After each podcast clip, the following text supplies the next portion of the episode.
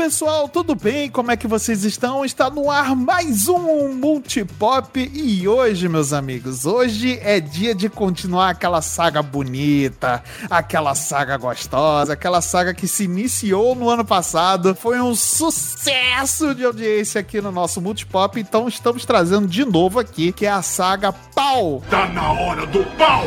E não é o pau que vocês estão pensando, tá, seus bando de tarado introvertido aí, tá? É sim, a gente vai meter-lhe o pau nas, nas redes, nos serviços de streamings. E hoje, meus amigos, vai ser pau na Netflix, tá? Continuando aí a nossa saga depois de meter o pau na Warner, hoje é pau na Netflix. Mas a gente vai falar um pouco melhor sobre isso aí depois da nossa vinheta pauleira. Get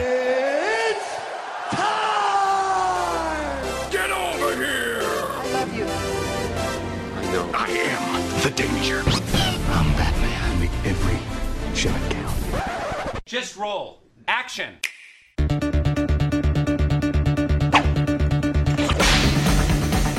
Muito bem, meus amigos. Então hoje eu, Marcelo, estou aqui para trazer novamente essa saga maravilhosa que é descer o cacete nesse serviço de streamings aí, que só machuca a gente rouba nosso. Rouba não, porque ninguém tá obrigando a gente a assinar, né? Mas eles né, pegam um pouquinho do nosso salário mensal aí, né? Do nosso suado dinheiro pra depois quebrar o nosso coração e a gente paga para sofrer, né? Então hoje vamos exercer o nosso direito de enfiar o cacete e descer o Mario nessa galera, mas eu não posso fazer isso sozinho, então eu trouxe aqui convidados super mais do que especiais. Então, hoje, pra gente continuar a nossa saga, tá aqui o nosso querido Thiago Almeida do Zoneando Podcast. E aí, Thiago, como é que você está? Opa, negócio de meter o pau é comigo mesmo. Ai, que delícia!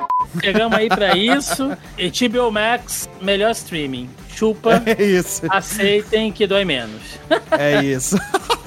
Boa, muito bom, muito bom. E pra fechar aqui a nossa bancada, eu trouxe ela também, que gosta de meter-lhe o cacete tudo que não é anime. Tá ela aqui, a nossa querida Carol Time Martins. E aí, Carol, como é que você tá? E aí, galera, nesse ritmo depois carnaval, a gente vem aqui pra meter o pau. Aí, muito bem, rimou. Parabéns. Fala de palmas agora.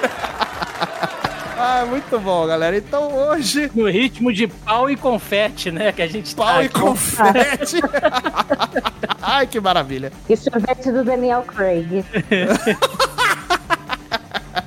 Ah, pra quem não sabe, assista a gente lá no Zoneando. Toda quinta-feira a gente faz aí um, giro de notícias e a gente falou sobre o picolé do Daniel Craig. Vai lá no canal do Zona E no YouTube pra saber o que, que a gente falou do picolé do Daniel Craig. Mas, meus amigos, antes da gente começar o cast, eu vou pedir aqui, vou dar aqueles recadinhos padrões, né? Acessem lá nossas redes sociais, né? Pra saber o que, que a gente anda aprontando. Se vocês já não sabem, nós estamos no Instagram como multipop.podcast. Nós estamos no Twitter também como Multipop Podcast. Além disso, nós temos o nosso site também, que é o multipop.com.br, onde lá você vai ler textos que a gente escreve, além de ouvir os episódios semanais, né? Os episódios, além dos episódios semanais, os episódios extras, né? Que a gente tá fazendo essa saga do The Last of Us a cada dois episódios. Gravamos um especial, eu e Kate, falando sobre, eh, destrinchando os dois últimos episódios aí de The Last of Us. Além de tudo isso, também nós temos a nossa Twitch também, que é o Multipop Underline na TV. Procura a gente lá na roxinha que a gente faz lives semanais,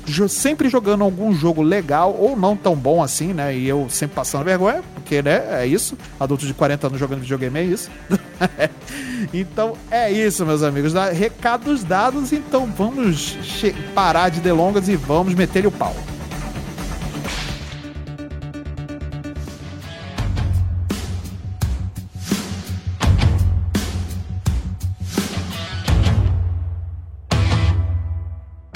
Bem, galera. Então hoje a gente vai fazer esse cast aqui, né? Continuando a nossa saga de descer-lhe o pau nesses serviços de streaming. Hoje quem tá merecendo é a Netflix, né, cara? Esse serviço de streaming aí maravilhoso que já foi muito melhor, né, o que, do que, que ele é hoje. Tudo bem que a gente não pode reclamar muito do conteúdo da Netflix, tem conteúdo bom pra caramba, isso a gente não pode negar, mas o, as práticas que a Netflix anda fazendo ultimamente, né, e principalmente do último ano pra cá em relação ao aumento de, de mensalidade, principalmente a questão de você não poder mais dividir contas, né, isso aí é um, um- a gente vai entrar um pouco melhor nesse detalhe aí um pouco mais, é, um pouco mais pra frente, mas a, ultimamente a Netflix tem feito aí é, um tem dado muito, deixado muito a desejar em relação à qualidade também dos seus produtos, né? Das séries, né? E dos seus filmes e tudo mais. Uh, isso começou muito lá na época do. quando começou a pandemia, né? Que eles prometeram fazer uma produção nova por semana, né? Então, meio que isso fugiu do controle, eles acabaram criando um monstro para eles mesmos, que é essa essa produção a toque, a, troque de, a toque de caixa, né? Então, isso acabou prejudicando muito a qualidade de muita coisa que, que apareceu ali na Netflix, né, gente? A gente sempre tem que lembrar alguns detalhes, né? Antes de tudo, que a Netflix ela foi vanguarda de muita coisa. Então, pelos erros e pelos acertos, tudo que a gente tem nessa longa estrada de streamings hoje em dia aí foi fruto dela, né? Ela entrou, ela Sim. começou. Se a gente for reparar basicamente a interface dessas, desses sistemas de streaming, todos meio que seguem né, o que foi estabelecido ali já pela Netflix e tal. Assim, a gente não, não, não pode ignorar que muitos dos erros dela foi porque ela tentou fazer primeiro. Inclusive, quando ela assume esse sistema misto de ser não somente uma plataforma de streaming, porém também uma produtora de conteúdo. Porque a uhum, Netflix passou uhum. um tempo, vocês devem lembrar, quando ela começou a fazer aquelas séries originais da Netflix, né? Exclusivas sim, sim. e tal. E aí os filmes, e isso foi crescendo e hoje em dia é uma máquina gigante com. Uh, fecha com artistas, né? De, de, de renome, tem gente que fecha aí até contrato de cinco, seis filmes com ela, como sim, o caso, por sim. exemplo, do Adam Sandler, né? E filmes até concorrendo a premiações, né? No Oscar, né? E tudo Exa mais. Exato. Então. É. então é uma máquina gigantesca. Sempre que eu, que eu entro nesse, nesse tema, né? Que, ah, mas a Netflix tem muita coisa ruim e tal. Eu sempre gosto de ressaltar que a Netflix tem muita coisa ruim porque ela tem muita coisa. Então, assim, quando você tem um catálogo gigante, é, a chance de você ter muita bomba é alta. Até porque a Netflix ela trabalha não só com conteúdo próprio, mas com conteúdo que ela compra de outros, como se a gente for exemplificar aqui o caso do Cobra Kai, né? Que foi um uhum, conteúdo que ela comprou uhum. e ela deu pro segmento, e tem os conteúdos terceirizados ainda. Né? Até pouco tempo atrás tinha filme da Marvel na, na Netflix e Sim, no Disney Plus. Verdade, verdade. Então, assim. Friends também, né? Que você só conseguia ver Friends na Netflix, até a HBO ter o seu. The Office voltou, inclusive, né? O The Office voltou pra Netflix, né? E tudo mais. Então, ela, ela é uma máquina grande, ela é uma máquina pesada, que logicamente não isenta ela de cometer erros, Porém, cara, eu, eu considero a Netflix até hoje o grande farol dessa indústria de streaming, sabe? Eu acho que é, o que acontece com ela reflete em todas as outras, né? A gente vai entrar mais a fundo aí ao, ao longo do nosso papo, mas muito dessas mudanças de questão de, de tipos de assinatura, se pode dividir, se não pode compartilhar e tal, a Netflix vai fazer primeiro, todo mundo vai descer o cacete nela, e aí quando todo mundo tiver acostumado, as outras plataformas vão fazer exatamente vão fazer a, a mesma, mesma, coisa. coisa. É. Pode esperar. Sim. Ah, é verdade, é verdade. Mas é, é, interessante esse ponto que você deu, Thiago, em relação à quantidade de produção, é, e eu ia até um, estender essa pergunta para Tibi agora. Essa quantidade industrial que a Netflix tem em relação à quantidade de produção, assim. Ela faz a troco de caixa hoje, né? É, você vê que toda semana tá estreando alguma coisa nova, né? Isso foi um, um, um chamariz durante a pandemia e talvez tivesse funcionado no momento que a gente estava vivendo é, no mundo naquele momento. É, realmente funcionou, né? Foi um chamariz e até aumentou a quantidade de assinantes, mas isso não, não tira a qualidade do seu catálogo? É, eu acho que a partir do momento que a gente tem aí uma grande quantidade de conteúdo, a gente tenta abranger, né? Públicos diferentes, então tem sempre alguns assuntos que atendem mais um nicho, ou atendem outro, né? Só que muitas vezes é, eu não sei se o pessoal conhece, eu sinto muito isso, né? Não sei se o pessoal conhece como era vendido o sistema para televisão antigamente. Que, por exemplo, é, você fechava um contrato com a Paramount para a Paramount te fornecer alguns filmes. Eles te mandavam um pacote de filmes. Por isso que a televisão tinha tanto os classes A, vamos dizer assim, né? Os melhores filmes, os mais novos, mas eles tinham ali todos aqueles filmes de sessão da tarde, por exemplo, né? Que eram, vamos dizer, filmes B, era porque vinha dentro de um pacote que eles tinham que contratar isso com a Paramount, por exemplo. Né? E isso com várias produtoras. Então, às vezes eu tenho a impressão que acontece isso no Netflix também entendeu? Não posso afirmar, mas essa é a impressão que eu tenho. Que quando eles vão trazer um conteúdo de uma outra produtora, elas vendem um pacote para eles. Por isso que a gente tem aí um catálogo muito vasto. E aí vem, vamos abrir um aspas, esses lixos junto né, que comprometem ali a qualidade do que tem no, dentro do streaming. É, mas é, é, tem essa questão também, né, de ter muito conteúdo terceirizado, mas a Netflix ela tem focado muito no seu próprio conteúdo, né, em séries é, originais e tudo mais, e principalmente eu falo mais em séries mesmo, né. Só que essas séries, não são todas elas que têm uma qualidade boa de produção, né, ou tenham uma qualidade em relação a a questão financeira também, né? Que elas não têm tanto, tanto questão ali de é, é, marketing, né? E tudo mais. né? É muito complicado você mensurar a rentabilidade dentro do streaming uhum, porque você ganha uhum. por assinatura. Tudo bem que eles têm lá as métricas de quantas pessoas assistiram, né, dentro uh, do... As métricas de streaming são meio, né, complicadas, mas eles, eles sabem tudo que você assistiu, quantas horas, uh, em uhum, geral, as pessoas uhum. assistiram, e aí eles conseguem fazer ali um cálculo, né, do investimento que foi feito em cima do retorno de horas que estão sendo assistidas, mas ao mesmo tempo é, eu, não, eu não vejo grandes obras da, da Netflix que a gente pode dizer assim, nossa, assinei Netflix por conta desse daqui específico que a Netflix produziu, sabe? No começo a gente teve muitos desses resgates da Netflix, né? Que nem o Thiago falou do Cobra Kai, que não era Netflix, a Netflix salvou. Ela fez isso acho que umas quatro, cinco vezes, que eu lembre, é, de salvar ali algumas obras que já eram famosas, porque ali era sucesso garantido para eles, né? Mas eu duvido que alguém tenha nessa banca, se a gente perguntasse, se você não assinasse Netflix, você ia falar, nossa, assinei Netflix por conta dessa produção aqui específica deles. Assim, a gente também tem que levar em consideração, e aí parece muito que eu tô aqui pra passar pano pra Netflix, mas nem. não é, é longe de mim, né? Que não é Passador é, de pano de empresa ah, grande. Ah, defender empresário? Não mesmo. mas... Não, o Thiago tá primeiro acariciando pra depois descer a lenha. Primeiro a gente faz um carinho, depois mete o pau, Tibi. Tem que entender que tem um processo é. de coisas aqui, entendeu? Mas vamos lá. Então, é, essa massificação de conteúdo que a gente vive hoje não é a exclusividade da Netflix, muito menos dos serviços de streaming, tá?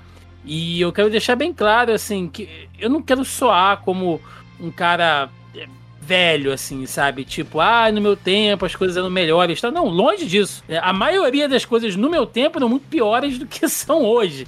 Então, é, é deixando isso bem, isso bem claro. Agora, a gente vive numa hiperprodução cultural hoje de massa, né? Nessa massificação de produção tão grande, tão grande, que ao mesmo tempo se torna virtualmente impossível você consumir tudo, né? E muitas das vezes eu aposto que muitos ouvintes talvez se identifiquem com isso. Você assiste um filme hoje, segunda-feira a gente tá gravando aqui, né? Se eu te perguntar, me faz uma resenha aí desse filme no sábado, você já esqueceu. Porque você já consumiu tanto conteúdo depois daquilo ali, que aquilo meio que se perde, né? A, a gente não tá tendo como absorver tanto conteúdo. E a indústria, por si só, também não dá ponto. Dá uma qualidade maior para tanta coisa que eles fazem, né? Você realmente criou uma massificação ali. Se a gente fosse pegar, sei lá, se eu abrir o meu baú aqui, pegar os meus os meus textos lá da faculdade, né? Que o pessoal que estudou humanas aí provavelmente pegou lá os, os conceitos do, da cultura do espetáculo, do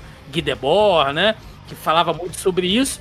Logicamente, um contexto diferente, mas são reflexos assim que a gente entende até hoje. Né? Toda aquela produção é, cultural de massa, hoje a gente vê esse, esse reflexo não só nas plataformas de streaming, mas de tudo, cara. Você pega um quadrinho, você pega um livro, sabe? Então, é, tá, tá tudo meio que igual, tá tudo meio que embaralhado. E se a gente for segmentar aqui só pelo conteúdo de streaming, né? De novo, pela Netflix, essa massa tão grande, acontece sim. Né? A gente tem alguns conteúdos que se destacam e por isso eles são destaque. Como, por exemplo, o Stranger Things, The Witcher, que são coisas que têm um orçamento. Cobra, o próprio Cobra Kai também, né? Cobra Kai você ter uma divisão mais centrada ali para produzir algo é, de maior qualidade, mas na grande maioria, cara, é assim, uma série que o cara que os caras rodam tipo uma temporada em três meses e é isso aí que tem Sabe? Então é, é, é, muito sensível e é muito perceptível essa queda de qualidade nos conteúdos gerais, né? Até a própria Disney, a gente fala muito sobre isso lá nas lives. Sim, Sempre sim, teve sim, aquela sim. mítica, né? Dá um, porque o, o- o- tem aquele padrão de qualidade Disney. Né? Hoje em Sim, dia, nem a sim. Disney mais tá no seu padrão de qualidade. é verdade. Então, aí a gente teria que entrar aqui, talvez, em um outro programa para discutir sobre isso também, Aham, sobre aham. os nossos hábitos de consumo, porque a indústria, enquanto a gente estiver consumindo isso de maneira alucinada, a indústria, meu amigo, vai continuar. Sabe, com essa, com essa manilha gigante de conteúdo despejando na sua cabeça todos os dias. Mas eu ia acrescentar um ponto em cima disso que o Thiago está falando, que essa nova geração ela é muito mais imediatista, né? E Ah, ela isso é é. tão bombardeada de informação que a, o que a gente chama de atenção seletiva é muito menor, né? Então, hoje em dia, a gente ainda tem uma capacidade de focar em alguma coisa muito mais fácil. A gente que eu digo realmente, a gente mais velha, tá? Diga, diga por você, eu não sou velho, eu sou jovem, tá? O importante é o espírito. É, eu não vi Robocop 3 no cinema, tá bom? Nossa. Mas você pegar essa nova geração, ela é multitela, ela é muito mais imediatista, tanto que você vê é, vídeos no YouTube que são muito mais curtos, são TikTok, né? É, fazendo muito sucesso.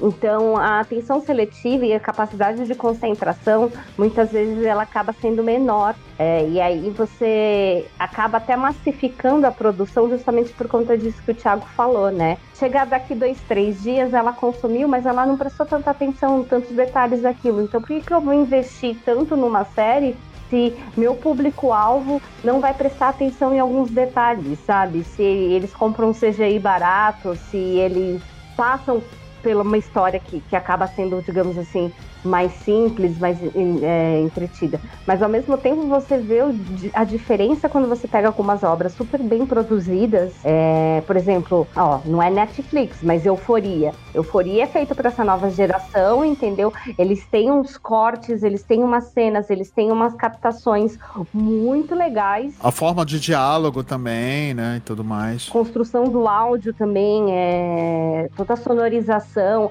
ele é tudo muito bem construído e foi um sucesso pelo que fez, né? Sim. Justamente porque teve um investimento legal. Mas se você pegar outras séries, sei lá, simples, como Please Like Me, que tem no Netflix, Sex Education, por exemplo, que são séries que não demandam tanto é, numa questão é, orçamentária, mas que engajam e fazem sucesso.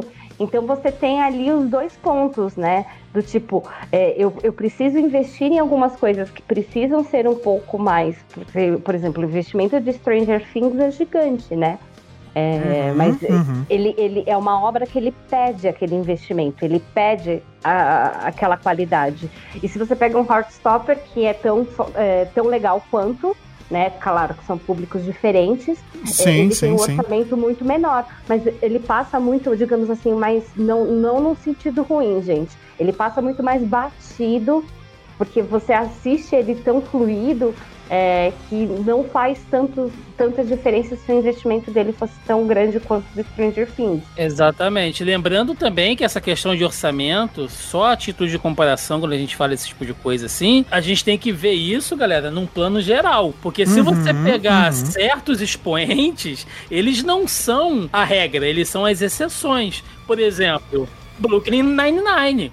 É uma série barata de fazer, extremamente bem executada, de qualidade. Mas por quê? Basicamente, a locação é, é- é o prédio ali, né? Aquele andar que eles ficam. Então você não tem locações externas muito longas e tal, tem uma ou outra coisa só. É um elenco reduzido, porém é um texto que é bem feito. Você vê que não é uma, uma série que saiu uma temporada atrás da outra. É meio que o, o que o. Eu ouvi uma vez os meninos do Choque de Cultura falando. Teve uma época que a galera queria que eles lançassem, caralho, 10 vídeos por semana. E eles falando, gente, para as piadas serem boas assim, a gente tem que pegar o conteúdo, tem que estudar, tem que fazer o roteiro, tem que ler o roteiro, tem que ver se aquela piada realmente funcionou, se não vai ter um duplo sentido. Então é trabalhoso. Sem dúvida. Mas, cara, esse problema da Netflix de você fazer muita coisa e soltar muita coisa tudo ao mesmo tempo, eu não sei se você pode simplesmente culpar eu, tota- ou totalmente culpar a forma como hoje a- as pessoas consomem conteúdo, porque, cara, as outras empresas de, de, de streaming, como por exemplo a Amazon, que, que veio logo em seguida, né, que é a grande, segunda grande player, e depois veio outras, né, e tudo mais, elas lançam seus grandes sucessos semanalmente, cara. E elas lançam poucas coisas. A própria Disney Plus também, você vê que ela não faz uma, um, um negócio um atrás do outro, tirando Marvel, né? Ma- Mas aí a Marvel é outro caso, que a gente não vai entrar nessa seara agora, tá? Mas é. Pelo amor de Deus, não é, não é essa seara agora. Não, mas isso que você tá falando, Marcelo, tem todo. tem tudo a ver. Porque a Netflix, ela criou, né? Mais uma vez, ela teve na vanguarda. Porque assim, gente, vamos lá, tá? É, vamos voltar antigamente, bem antigamente, TV aberta, não tinha TV a cabo, não tinha nada. A gente lá, moleque, assistindo, sei lá, Cavaleiros do Zodíaco. Você tinha que estar em frente à sua TV naquele horário determinado e torcer para na sua casa ter mais de uma TV, porque geralmente já estava passando na hora do, do jornal ou da novela que a sua mãe gostava de ver e tal. Então você tinha que ter a sorte de ter duas TVs em casa, tá naquele horário assistindo aquele canal e tá ali, cara, assim, a boa vontade da Rede Manchete, de que, sei lá, saiu aqui essa semana é semana de carnaval, então vai ter a cobertura de carnaval da Rede Manchete não vai passar os Cavaleiros do Zodíaco. E vocês que chorem aí, não quero nem, nem saber. Ou então vai chegar na casa de Leão e a gente vai voltar 150 episódios e vocês que se lasquem, entendeu? Então era assim. Veio o que mais tarde? TV a cabo, assinatura. Ainda assim, vocês devem lembrar, tinham aquelas grades, né? Você entrava lá na, na grade Sim, da é, é e tal. verdade, é verdade. Aí você tinha, tinha muita gente que. Os caderninhos pra você marcar o horário, ó. É, 10 horas verdade, eu vou é estar na. Fox, porque na Fox vai passar tal série. 10 e meia eu já tenho que ir pra Cartoon. pra- Então, isso foi mudando. Programação mensal, caderninho de programação mensal. Exato. Aí vem a Netflix e fala assim: olha só, vou te entregar aqui tudo de uma vez. Você assiste a hora que você quiser, do jeito que você quiser. Se você quiser parar no meio de um episódio e dormir no banheiro e fazer comida e volta, quiser ver de novo e de novo e de novo, não tem problema. Essa liberdade é o que fundamentou a Netflix, gente. Isso tá ligado diretamente na base de consumo que tornou a Netflix a gigante que ela é hoje. As outras empresas de streaming, que a princípio não tinham um conteúdo tão vasto quanto a Netflix, elas corriam o risco de ficar escasso o conteúdo muito rapidamente e você não tem muita coisa pra apresentar e você não tinha tantas produções próprias quanto a Netflix. Então, assim, se chega uma Amazon Prime lá no, no início com uma série própria, né? Então ela vai pegar aquela série e ela vai fazer episódios semanais, por quê?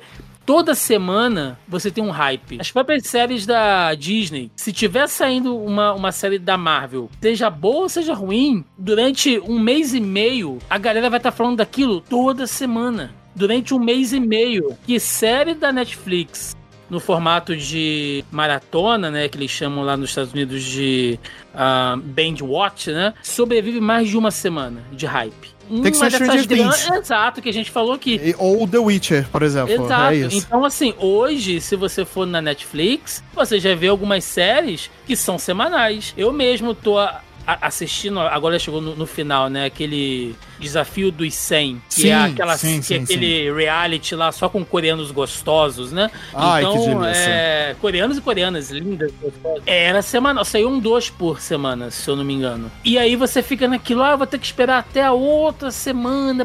Mas, velho, olha a quantidade de conteúdo que tem pra, pra você assistir. Quando chegar na, na outra semana, você já assistiu tanta coisa que você já percebe, pô, mas já tá na hora de ver esse outro.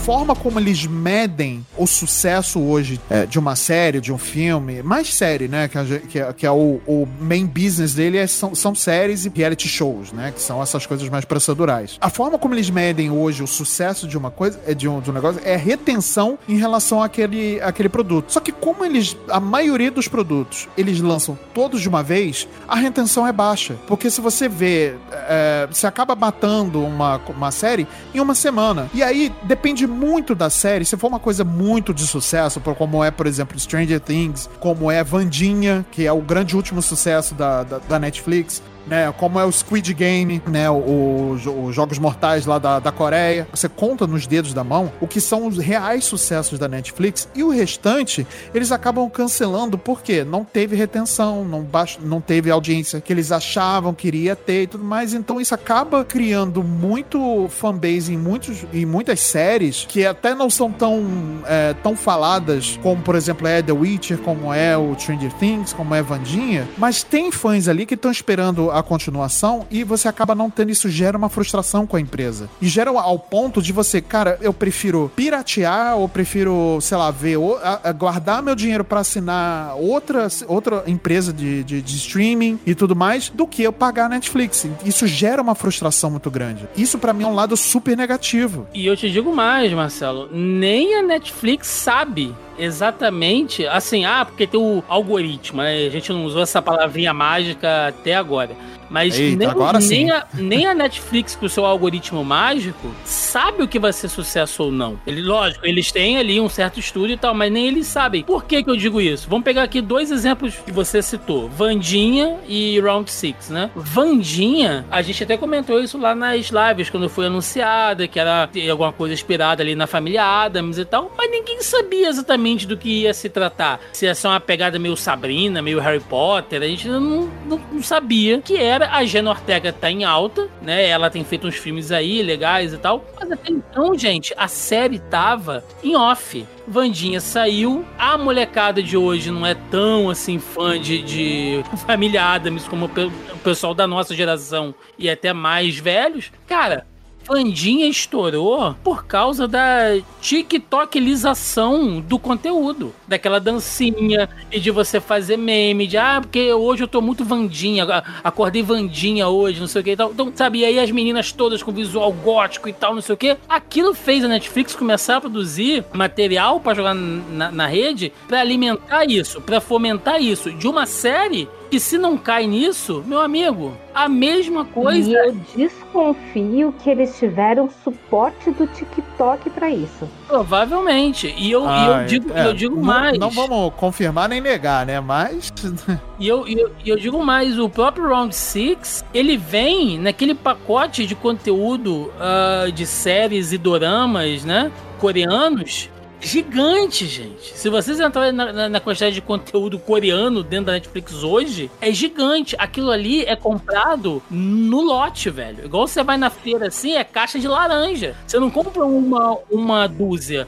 E aí ali tinha uma série que é boa, mas tava lá no catálogo deles há, há algum tempo. Se não entra coisa dos dos memes e os produtores de conteúdo fazendo, pô, essa série é diferente e tal, não sei o quê. Netflix, cara, ia ser só mais uma série coreana dentro do seu catálogo de séries coreanas. Nem uhum, eles uhum. sabem. que minha mãe descobre umas séries coreanas que eu nunca ouvi falar na vida. É, eu ia falar exatamente isso. A, minha, a minha sogra, ela a, tá, ela tá num momento que ela só vê dorama na Netflix. Assim, é um atrás do outro. Ela me recomenda e tal. Inclusive, quem me recomendou para ver o Squid Games foi o, a minha sogra. Então, é, olha, olha como é que é, tem certas coisas, né, que, é, é, que pegam muito bem, né, e tem outras que nem tanto. E, e cara, só que isso para mim é um grande problema, cara, porque a Netflix ela não consegue trabalhar bem muito ouro que ela tem na mão, cara. Por exemplo, tem uma série, e até te cortando até, Thiago, já, você até, até me desculpe, que eu tava gostando muito e, e tava com uma fanbase muito legal,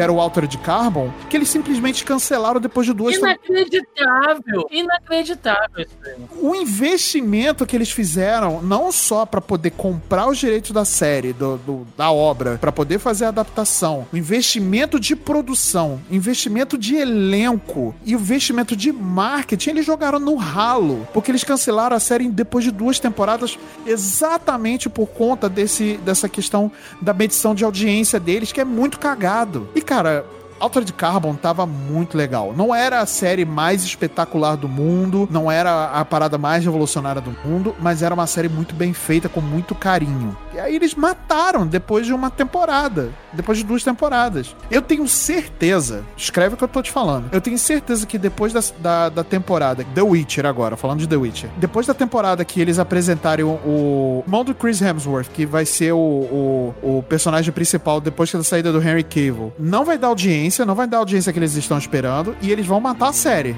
Escreve o que eu tô falando. Muito por conta desse algoritmo cagado deles de medição de audiência, que eu acho totalmente errado. E ainda teve esse prequel que não foi bom, né? Que todo mundo criticou o prequel. Exatamente. O, o prequel que, que era pra ser a coisa mais espetacular é, do que até a própria série, eles estavam prometendo muito. Trouxeram a Michelle Yeoh, fizeram uma produção enorme, jogaram marketing em cima. Cara, investiram muito e não foi bom. É mal- isso que eu o falo. mal também, Marcelo, é que a gente nunca vai saber. Assim, a gente tá cagando uma regra aqui de que vai. Né, ela vai dar uma fracassada, mas se isso realmente vier a acontecer, a gente ainda não sabe se vai ser exatamente pela saída do, do Henry Cavill, entrada do, do Liam Hemsworth, né, que é o irmão Liam lá do, do Isso. Thor, ou se a série realmente ficou ruim. Porque tem Uhum. isso, né? Existe É. toda a questão do, do, do rating que acontece, a galera que Sim. reclama, e os boicotes e os cancelamentos, É. enfim, esses fenômenos de internet que a gente não sabe, né? Porque aqui a gente tá falando de um grande fenômeno. E além das séries que são canceladas, sem nenhuma explicação, séries boas, né? Boas assim, ah, mas aí é sua, é sua opinião. Não, gente, algumas séries são consenso geral, né? O próprio Altered Carbon que você citou, que, que você citou é meio que um, que um consenso assim de quem assistiu achou legal, bacana. Além disso, tem as séries que ficam em um limbo sem você saber quando é que vai chegar. Tipo assim, eles não cancelam, mas ao mesmo tempo você não sabe Também não se fazem vai mais sair nada. outro. é. Cara, e fica ali te cozinhando. Aí quando vai sair, você vai, tem que rever. Talvez se houvesse realmente uma centralização na produção de conteúdo, tipo assim, vamos produzir menos, porém coisas mais focadas. A gente sabe que a indústria não funciona assim, né? Pois é, pois é. E, e hoje é um modelo de negócio da Netflix, cara. É isso. Essa necessidade de novidade constante, né, que eles querem criar na gente, é, prejudica muito a questão da qualidade de, de produção nesse sentido. E a gente também tem que lembrar outra coisa, né? Eles produzem para o mundo inteiro. Então, às vezes, tem algumas obras que elas funcionam regionalmente. E aí eles tentam jogar essas obras mundialmente e não funcionam. E aí você pega uma coisa na Espanha, uma coisa na Alemanha, uma coisa no Brasil, uma coisa na Coreia, uma coisa no Japão, uma coisa nos Estados Unidos. E você vai inflacionando esses custos que a Netflix tem é, justamente para fazer essas produções locais com uma tentativa de sair uma explosão mundial.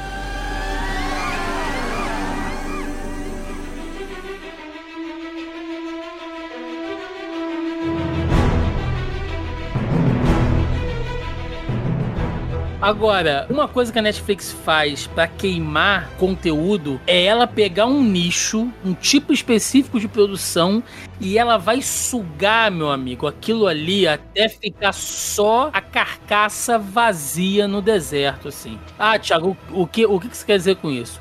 Por exemplo, teve uma época, vocês devem lembrar disso, que a Netflix, na época do, do, do sucesso de The Walking Dead, a Netflix estava enxurrada de conteúdo de zumbi e de, de cenário pós-apocalíptico e tal.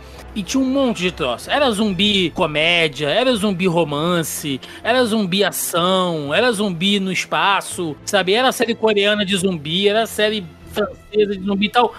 Um monte de lixo, cara. Assim, uns troços bizarros. E ficaram então entulhados lá dentro do sarcófago da Netflix, lá na seção zumbi. Depois a Netflix achou um outro nicho, que é o que? Adaptação em animações de jogos.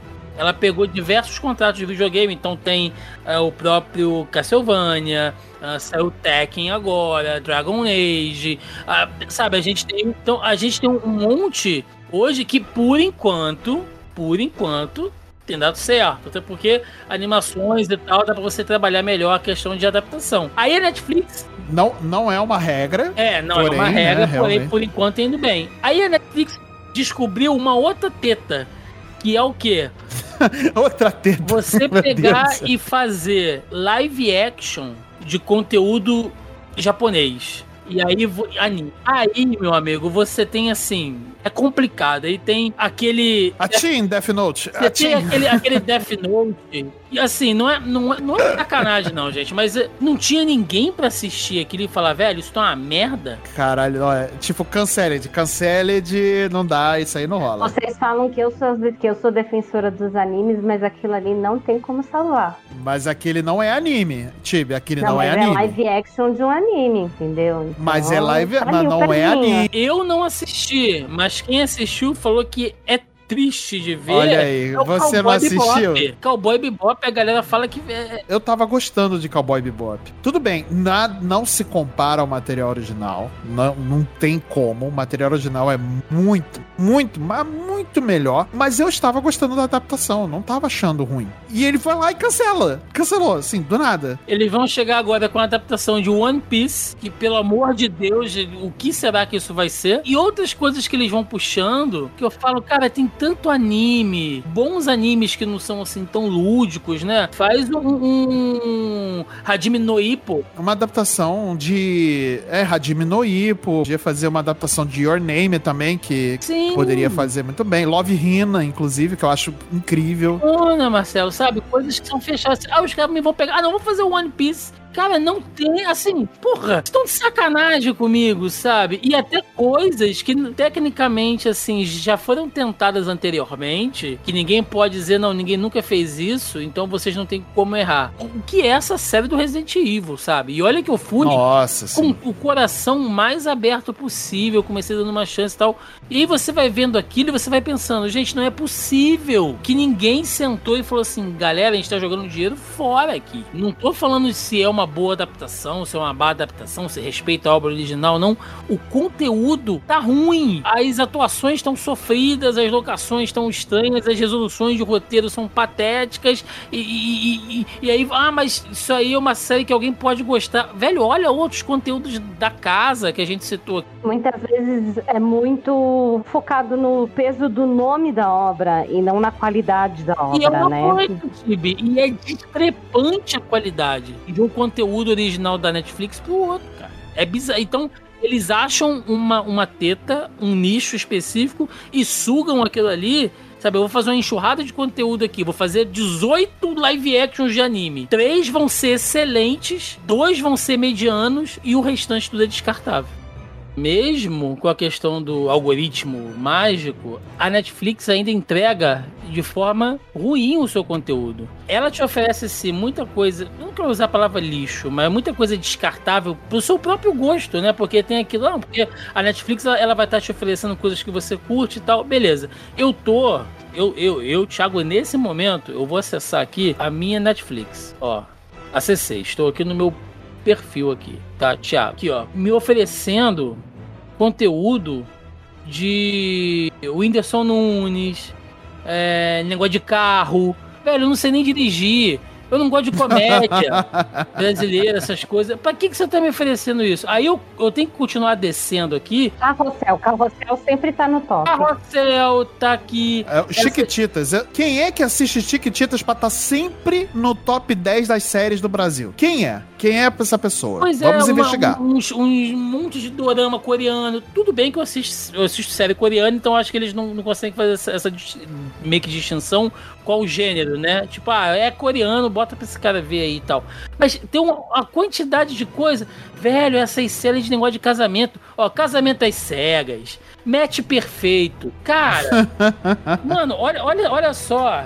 Que é uma esquizofrenia, você tem né? certeza que sua namorada não usa o seu perfil? Não, ela usa o dela. Aqui, ó, eu, eu, vou, eu vou jogar aqui, que ele, tá, que ele tá me dando aqui, ó, principais buscas, tá? Aí, só pra vocês terem ideia de como é que as coisas funcionam. E os ouvintes podem fazer aí o teste aí, abram e, e, e olhem a sua interface, não buscando conteúdo, mas vendo o que a Netflix te oferece só. Cara, olha só que loucura isso aí. Eu joguei o print. Principais buscas. Veio a série da Fórmula 1 que eu vejo. Eu acho Fórmula 1 um saco.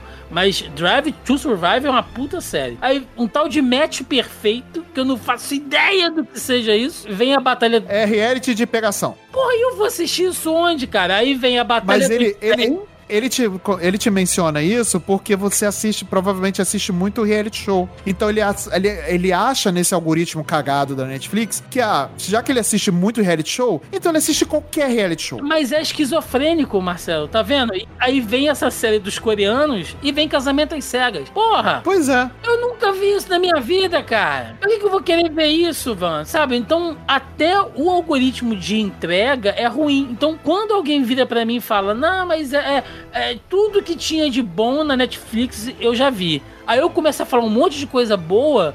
E a pessoa fica assim, mano, isso nem nunca apareceu pra mim. Se, se você não garimpar, Você não- não acha. vai nessa Não de acha. ficar confiando de que o algoritmo vai te entregar é, como se fosse uma cartomante, é pra quem acredita, enfim, tudo pro seu futuro ser mais feliz, que ela não vai, mano. Se você não garimpar, se não usar. a- a- às vezes tem que usar aqueles é, códigos secretos da Netflix, né? Quem nunca ouviu falar sobre isso? Konami Code. Konami Code. Jogue aí, se você nunca ouviu falar sobre isso, joga aí no Google. Código secreto da, da Netflix. O seu mundo, meu amigo, vai se abrir.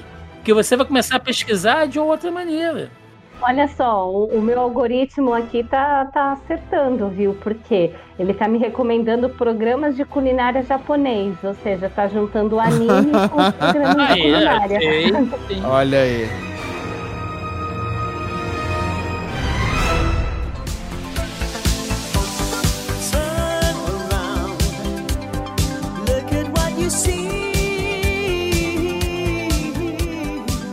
Sabe onde que esse filtro funciona mais ou menos? Quando você clica em alguma dessas obras e aí você tem que descer tudo e aí você vai lá embaixo em títulos semelhantes. Isso aqui deveria ser o filtro da nossa home e não é. Por exemplo, eu entrei nesse ah, cadê? Nesse match, não sei o que, match perfeito, né? Deus me livre. Entrei aqui, aí ele me dá Brincando com Fogo, nunca ouvi falar. Casamento às Cegas, já ouvi falar, mas nunca vi e, e não gosto. Aí vem Dated e Related, não sei o que que é isso, cara. Que são coisas relacionadas a esse tipo de programação, Amor, exatamente. verdade ou consequência, Polônia. Poeta, Polônia. cara. Caralho, agora eu tô com vontade de ver isso aí. Seres ilhados e desesperados. Então, existe um certo padrão. Vocês estão Que coisa rindo, maravilhosa. mas existe um certo padrão para o cara que quer ver a desgraça do match perfeito. Isso aqui deveria ir pra home dele. Exatamente. Não pra exatamente. minha. Exatamente. Então a própria Netflix ela tem essa dificuldade de, de fazer essa, essa entrega também, o que consequentemente prejudica, porque a, a- a gente tá aqui brincando, zoando, mas isso aqui é sério, porque a gente falou ante- anteriormente que a, a Netflix tem essa métrica louca de levar em consideração diversos fatores, entre eles o que? Retenção de público, horas assistidas na semana de estreia, né? Então tudo isso conta. Se o cara joga um conteúdo aqui, ó, eu vou jogar essa série aqui, que é uma série que eu tenho certeza que o Marcelo vai gostar. Só que o Marcelo só vai descobrir essa série daqui a um mês e meio, quando ele estiver garimpando aqui na Netflix. A título de métrica, pra saber se a série foi um sucesso ou não, já foi. Esse bonde, a Netflix perdeu. A audiência do Marcelo, que é o cara para qual ele é o público central daquilo ali, passou. Se não é um negócio que caiu no hype, que virou TikTok, que tá aí os influencers falando, se não entrou nesse radar, o Marcelo perdeu. Quando ele descobrir aquilo, tem até uma chance de ter sido cancelado.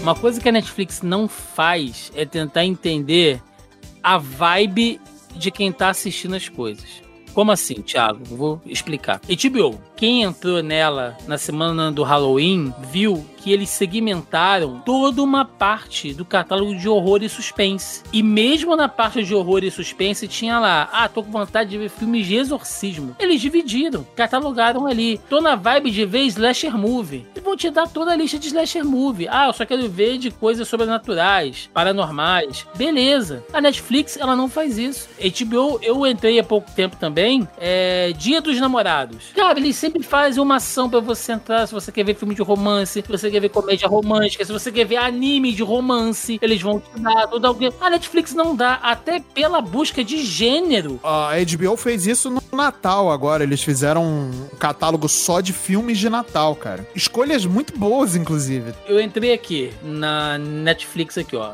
Filmes ação. É um gênero amplo, né? Mas aí ele não me dá uma, uma vibe assim. Você quer ver o quê? Filme de ação o quê? Ação tipo Velozes e Furiosos, John Wick, né? Que é uma coisa assim muito exage- exagerada? Ou você quer ver um filme mais numa pegada de investigação, mais, sei lá, policial? Né? E aí ele, ele me joga tudo aqui, me joga aquele alerta vermelho com o, o The Rock, me joga John Wick, aí ele me joga é, Justiça Jovem, não, é, Jovens Titãs em Ação. Nossa, Porque tem misturaram ação no tudo. nome. Aí ele me jogou Super Monstros em Ação, que é um desenho, Patrulheiros em Ação, que é outro desenho, Patrulheiros em, em Ação, Salvar o Natal, Sangue, Câmera e Ação, que é um documentário que tem nada a ver com cinema de ação. Então, até, até por gênero, o cara fica aqui. Gente, não é incomum o cara ficar 20 minutos procurando um troço na Netflix e no final ele fala assim: porra, vou ler um livro, tô cansado.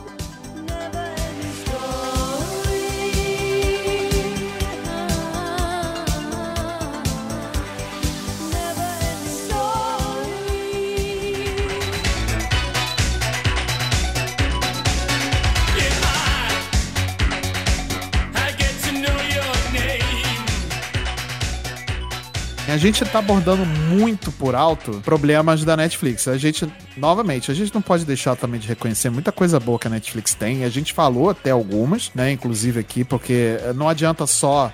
Foi o mesmo exercício que a gente fez quando a gente fez o cast lá do da Warner, né? A gente falou sobre coisas boas, a gente é, exaltou é, é, obras muito boas, inclusive, né? E tudo mais, os acertos. Mas a Netflix, mente, ela realmente tem tomado decisões empresariais que estão deixando a desejar e afetando a, a escolha de entretenimento de muita gente, né? A última grande, e só pra gente chegando aqui pro final do cast também, foi essa decisão de agora você não permitir mais o compartilhamento de senha. E aí cobrar por isso, e aí aumentar a mensalidade, e aí agora você tem uma mensalidade um pouco mais barata, mas que vai ter comercial. Ora, a gente paga mensalidade exatamente para não ter que ter comercial. Quem paga YouTube Premium não vê comercial, você paga exatamente para não ver. E aí agora eles co- colocaram uma mensalidade mais acessível, talvez para um mercado emergente, né, para um, pra um visando ali a um mercado mais emergente, e eles botam propaganda para passar. Eu acho, eu acho isso horrível, são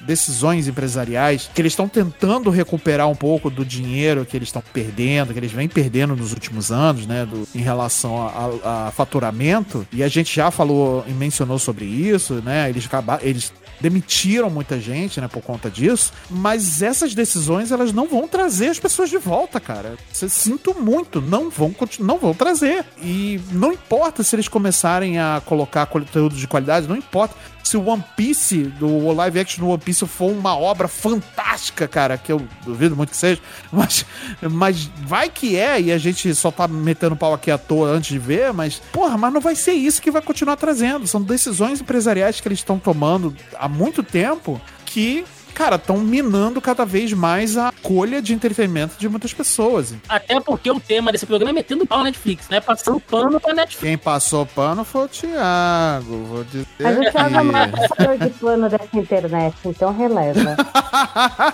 Que mentira. Estoque de pano.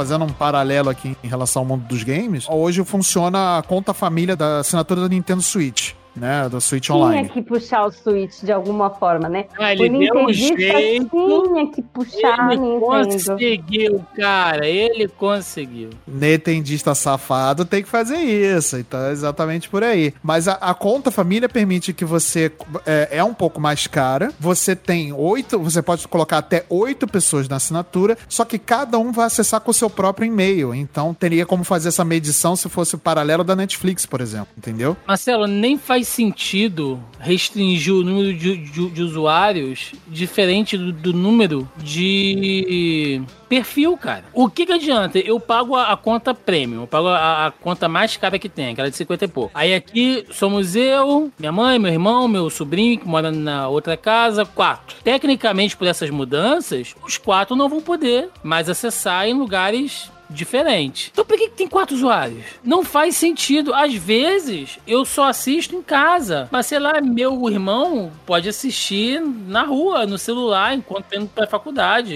em ônibus. Isso é um retrocesso em algo que não dá mais pra você voltar, cara. É E o que eu igual. acho que eles querem, Thiago, é, por exemplo, eu uso aqui em casa e eu tô localizada na Vila Prudente, em São Paulo. Só que eu divido a conta com meu namorado, que mora em São Bernardo do Campo, em São Paulo. Quer dizer, São Bernardo para cidade. Então, teoricamente, eles queriam que eu pagasse o meu usuário e ele pagasse o dele. Só que a gente divide. Diferente de pessoas dentro da mesma residência, que é o que seria o plano família no ponto ideal de, de vista deles, entendeu?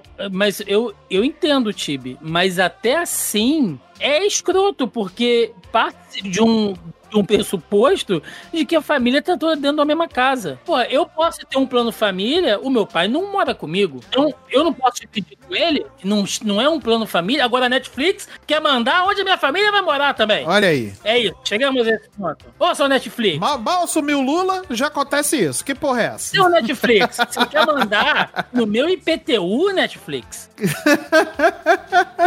Porra, Netflix. Paga meu boleto antes de querer mandar no meu, na minha vida aqui, Então, hein? Eu sou contra a um retrocesso. Pra mim, isso é um downgrade de serviço, Sim, cara. sim, muito, Miserento muito. isso. Miserento isso. Se eu não me engano, eles mesmos faziam a propaganda, né? Tem a Netflix pra dividir com a família inteira. Divida com a sua família, mas só se for uma família que a gente acha que seja convencional. Se a sua família não for, É, e por exemplo, minha mãe assiste meia dúzia de coisas na, na, na- na Netflix. Aí ela também, muitas vezes, não tem condição de assinar todos os, os canais. E isso é muito comum, principalmente na nossa realidade no Brasil, né? Então, por exemplo, minha mãe usa a conta do Netflix do meu irmão, a, a minha conta da Amazon Prime. E aí, os filhos já não moram mais com ela.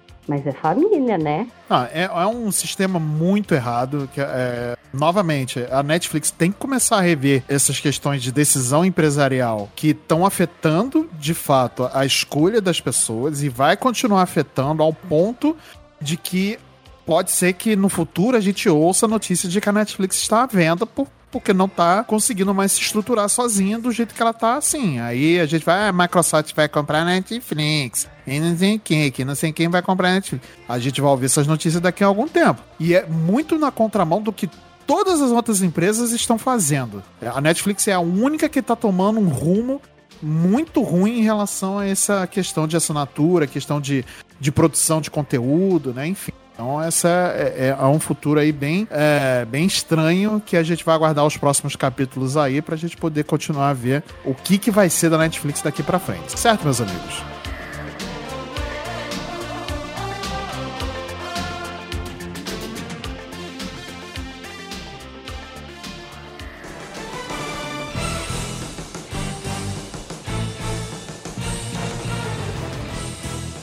Muito bem, meus amigos. Então, hoje nós vamos encerrando aqui a- o nosso papo, vamos encerrando aqui o Multipop por hoje, né? Eu gostaria de agradecer, antes de finalizarmos, eu gostaria de agradecer a participação de vocês dois, meu querido Thiago, minha querida Tibi. Obrigado por terem engrandecido aqui a porradaria em cima da Netflix. Se não fossem o muque de vocês, isso aqui não seria, não seria metade do banho de sangue que foi. Então, muito obrigado pela participação de vocês. Vou deixar agora o microfone aberto para vocês, para vocês fazerem aí o jabá de vocês, deixarem aonde que a gente encontra vocês, onde que, o que, que vocês estão aprontando aí na- nas internet, nas intrawebs aí da vida, né? Começando aqui pelo nosso querido Thiago Almeida. Thiago, muito obrigado pela participação. Você é um fofo e o prazer é todo seu. exatamente, o prazer e a culpa é toda minha, né? Mas É, gente, mais uma vez um prazer estar aqui com a galera do Multipop. Eu, Marcelo e Tiba, a gente já tá nesse rolê aí toda semana, então aqui é só mais uma extensão do, do papo que a gente já troca toda semana. Mas vamos lá, é, recadinhos de sempre, né? Quem quiser ouvir aí um pouco mais de, de conteúdo sobre quadrinhos, filmes, séries, cultura pop no geral, é só acompanhar a gente semanalmente lá no Zoneando Podcast, aí nas principais plataformas e agregadores de podcast. A gente ficou parado aí do finalzinho de dezembro até agora no carnaval, mas vo- estamos voltando, provavelmente quando esse podcast for Carnaval, ao né, gente? É, o Carnaval, ano por favor, né? Começa depois do carnaval. 2022 foi um ano muito difícil, então a gente tirou aí uns, uns dois meses e meio aí de, de- de período sabático. Mas agora a gente está voltando com tudo aí, com bastante gás, bastante energia, né? Fora isso, tem Porque mais os boletos não se pagam os boletos sozinhos, hein? não se pagam. E nem a Netflix vai pagar meus boletos. Então, é, tem mais de 300 Depois desse episódios. cash é que não vai pagar Aí mesmo. que não vai pagar nada, né? Vai aumentar a minha fatura aqui. Exatamente. Então, quem quiser, é só procurar lá, tem mais de 300 episódios do nosso podcast. Quem quiser ouvir, é só conferir aí no Zoneando Podcast. E também, né, estamos aí nas demais redes sociais. Estamos no Facebook, no Twitter, no Instagram, no TikTok, lá sempre soltando algum videozinho. E principalmente no YouTube, né? Toda semana com vídeo de reação, vídeo de análise, ah, dicas de filmes, séries e principalmente a nossa live da semana, toda quinta-feira, ali por volta das 8h15, 8h30. Eu, Caio Tibi Martins e Marcelinho Delgado, trazendo o rolê de notícias mais aleatoriamente caóticos pra vocês aí do mundinho pop. É isso, meu querido. Muito obrigado. Tibi, agora é a sua vez. Muito obrigado pela participação. Você engrandeceu demais aqui o nosso papo. Então, deixa aí o seu recadinho, deixa aí o seu pix também, né? Vai que, né, acontece. então, pode deixar aí o seu recado. Sempre ajuda, né? Bom, bom que, né, tem que pagar a Netflix.